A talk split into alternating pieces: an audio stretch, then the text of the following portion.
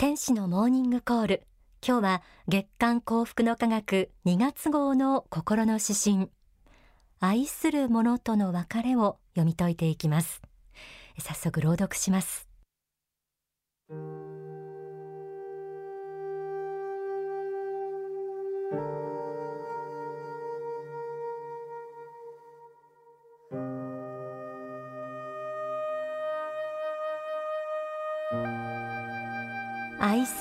との別れ。ぽっかりと空いた心の空間。子供たちが巣立つ日がやってくる。いつかはその日がやってくると身構えてはいたがついに心の準備が整うことはなかったであろう。親というものは子供たちの小さな頃のことばかりを思い出す。可愛い子供であればあるほど別れは切なく悲しい。もう二度とは戻らない時代。時間は矢のように過ぎ去ってゆく。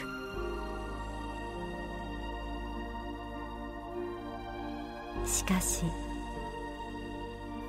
それでよいのだ。人は生まれ育ち大人となり親から離れて家庭を営み老い病になって死んでゆく。何万年も何十万年も何百万年もそうであったのだ。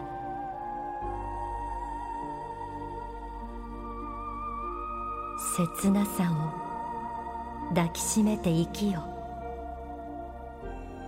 やがて子も同じ思いを抱くようになるのだ。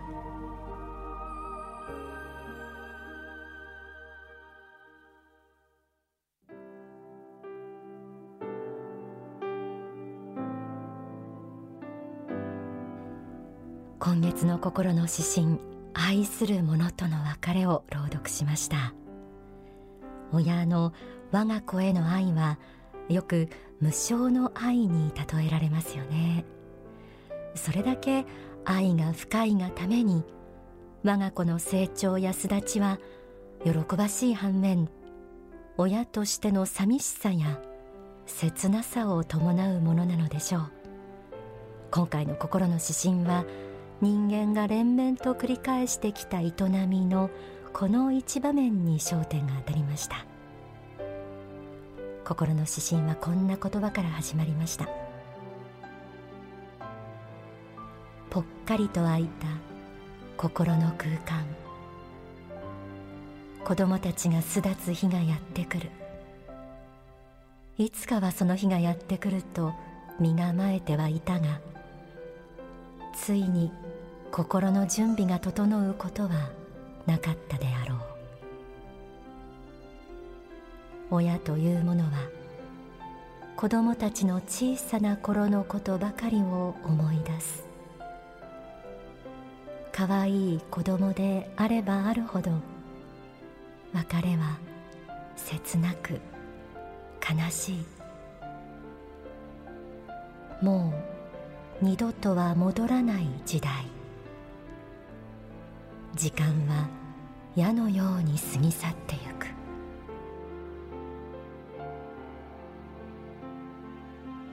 親子で過ごしてきた日々はもう戻っては来ない。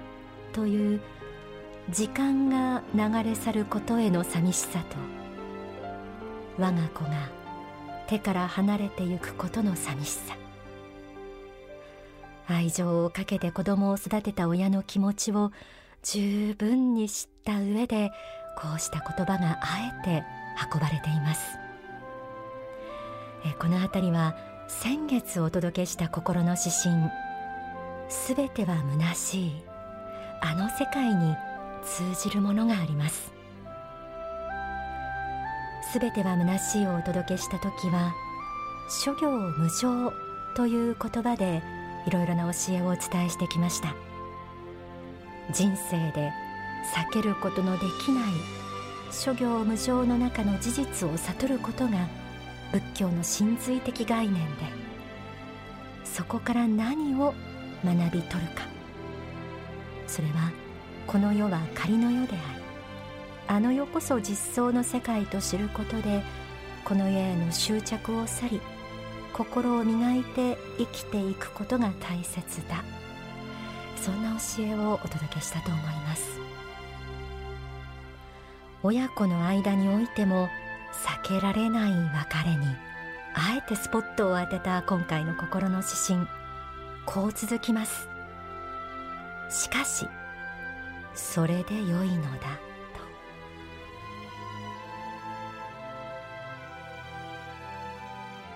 人は生まれ育ち大人となり親から離れて家庭を営み老い病になって死んでゆく。何万年も何十万年も何百万年もそうであったのだ。誰にも訪れる愛する者との別れ親子においても避けることのできない出来事が何万年何十万年何百万年もそうであったのだとありました。いつもお伝えしているように人間の本質は魂でこの世とあの世を行ったり来たり天正輪廻しながら魂を磨いている存在です。天正輪廻は一回だけではありません。何度も繰り返しながらこの世での修行を経て魂を磨いています。その繰り返し経験する天正輪廻の中で愛する者との別れという悲しみや切なさを含みながら人間の営みは連綿と続いてきました。この事実に込められた意味を見いだすことが一つの悟りとも言えます。そしてこの悟りをつかむには仏の立場仏の視点に近づくことが大切です。書籍人生の王道を語るには次のようにあります。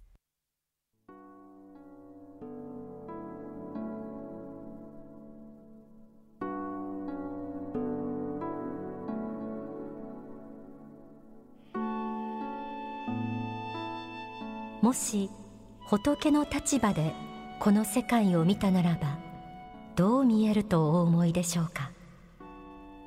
仏はそれもよし。これもよし。それぞれの中で幸せになっていきなさい。あなたに今与えられた環境の中で幸せを求めていきなさい。そう思っているのです。なぜならば皆さんの人生は一回限りのものではなくあの悠久の大河がどこからともなく流れ来たってどこへともなく流れていくように遥かなる昔から魂として存在し何度も何度も地上に生命を得ているからです。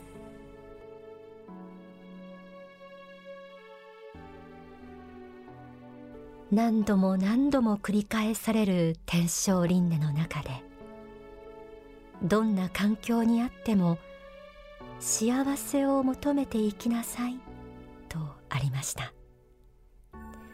幸せとは人それぞれそれもよしこれもよし形は違いますが根本的には仏の御心にかなった方向で求めなさいと説かれています。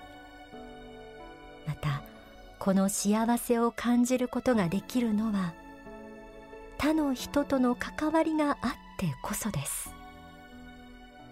書籍大語の方には次のようにあります。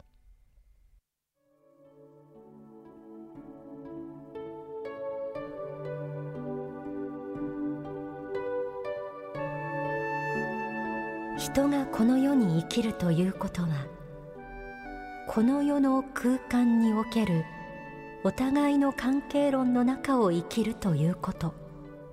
すなわち空間演技の中を生きるということに他ならないのです。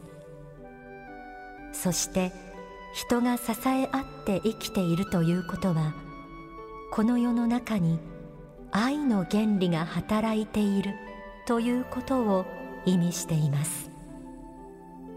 人は原因結果の縦の連鎖の中時間の流れの中において責任を持って生きなければならない存在であると同時に横の広がりである空間の中においてお互いに支え合って生きている存在でもあるのです。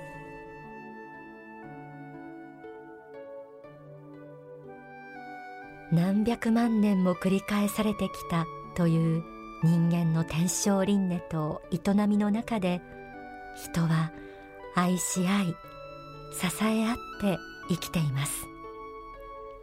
大事なことはこうした壮大な仕組みを仏が作られて人々の魂の成長を見守っていると知ることかもしれません。こうした壮大な紙仕組みの中に私たちはあるということです。それではここで大川隆法総裁の説法をお聞きいただきます。幸福の科学の教問の一つ知恵の言葉ブッダの悟りの解説をしながら悟りについて説いている説法です。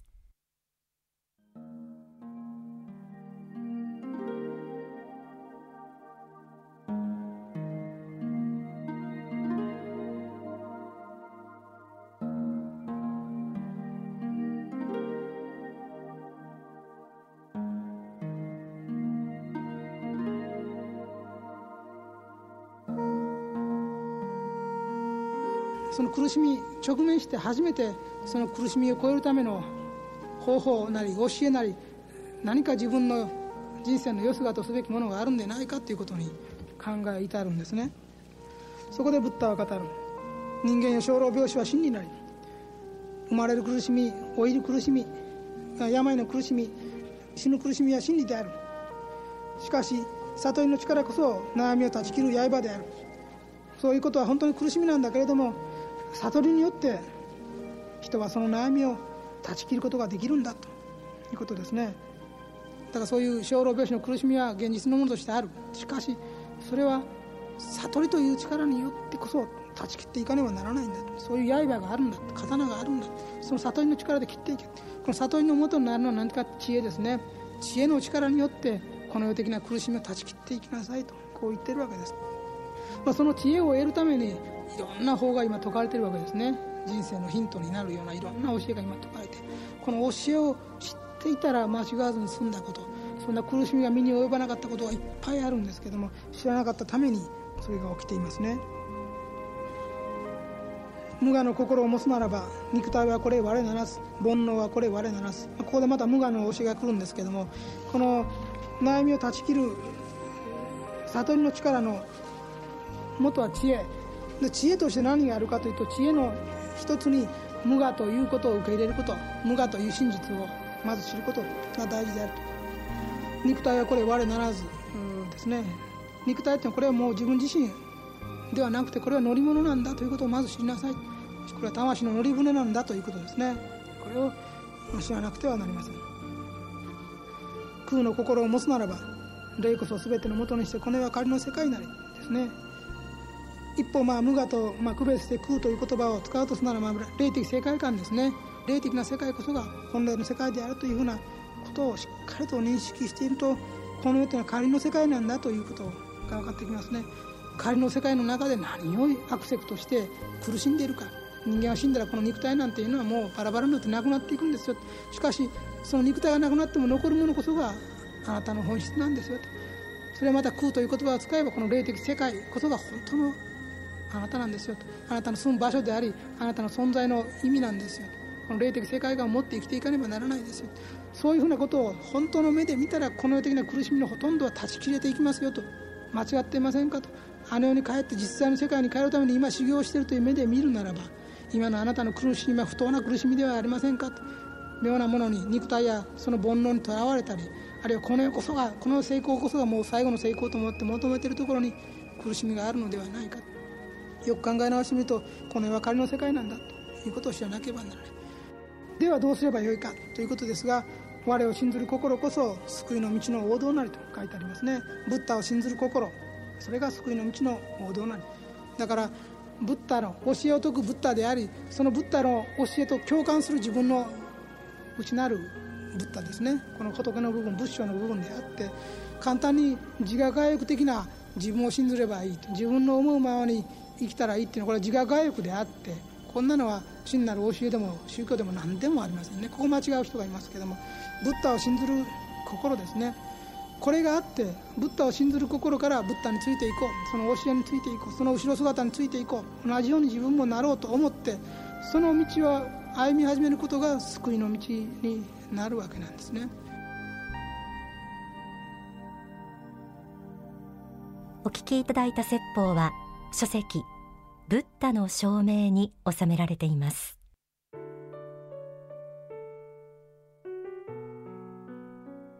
空という言葉が使われていましたが霊的世界観への認識が大切だということもまず説かれていました。そして生きていく中で抗えない苦しみを乗り越えるのは霊的人生観霊的世界観を悟って生きていくことです。それを説くのがブッダでありブッダを信ずる心が救いの道の王道だとありましたよね。この悟りを得る道はやはり大いなる存在を信じる心が鍵となりそうです。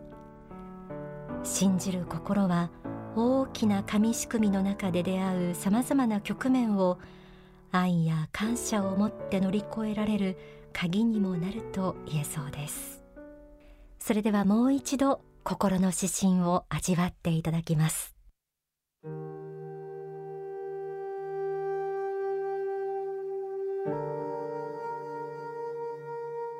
愛する者との別れ。ぽっかりと空いた心の空間。子供たちが巣立つ日がやってくる。いつかはその日がやってくると身構えてはいたがついに心の準備が整うことはなかったであろう。親というものは子供たちの小さな頃のことばかりを思い出す。可愛い子供であればあるほど別れは切なく悲しい。もう二度とは戻らない時代。時間は矢のように過ぎ去ってゆく。しかしそれで良いのだ。人は生まれ育ち大人となり親から離れて家庭を営み老い。病になって死んでゆく。何万年も何十万年も何百万年もそうであったのだ。切なさを抱きしめて生きよ。やがて子も同じ思いを抱くようになるのだ。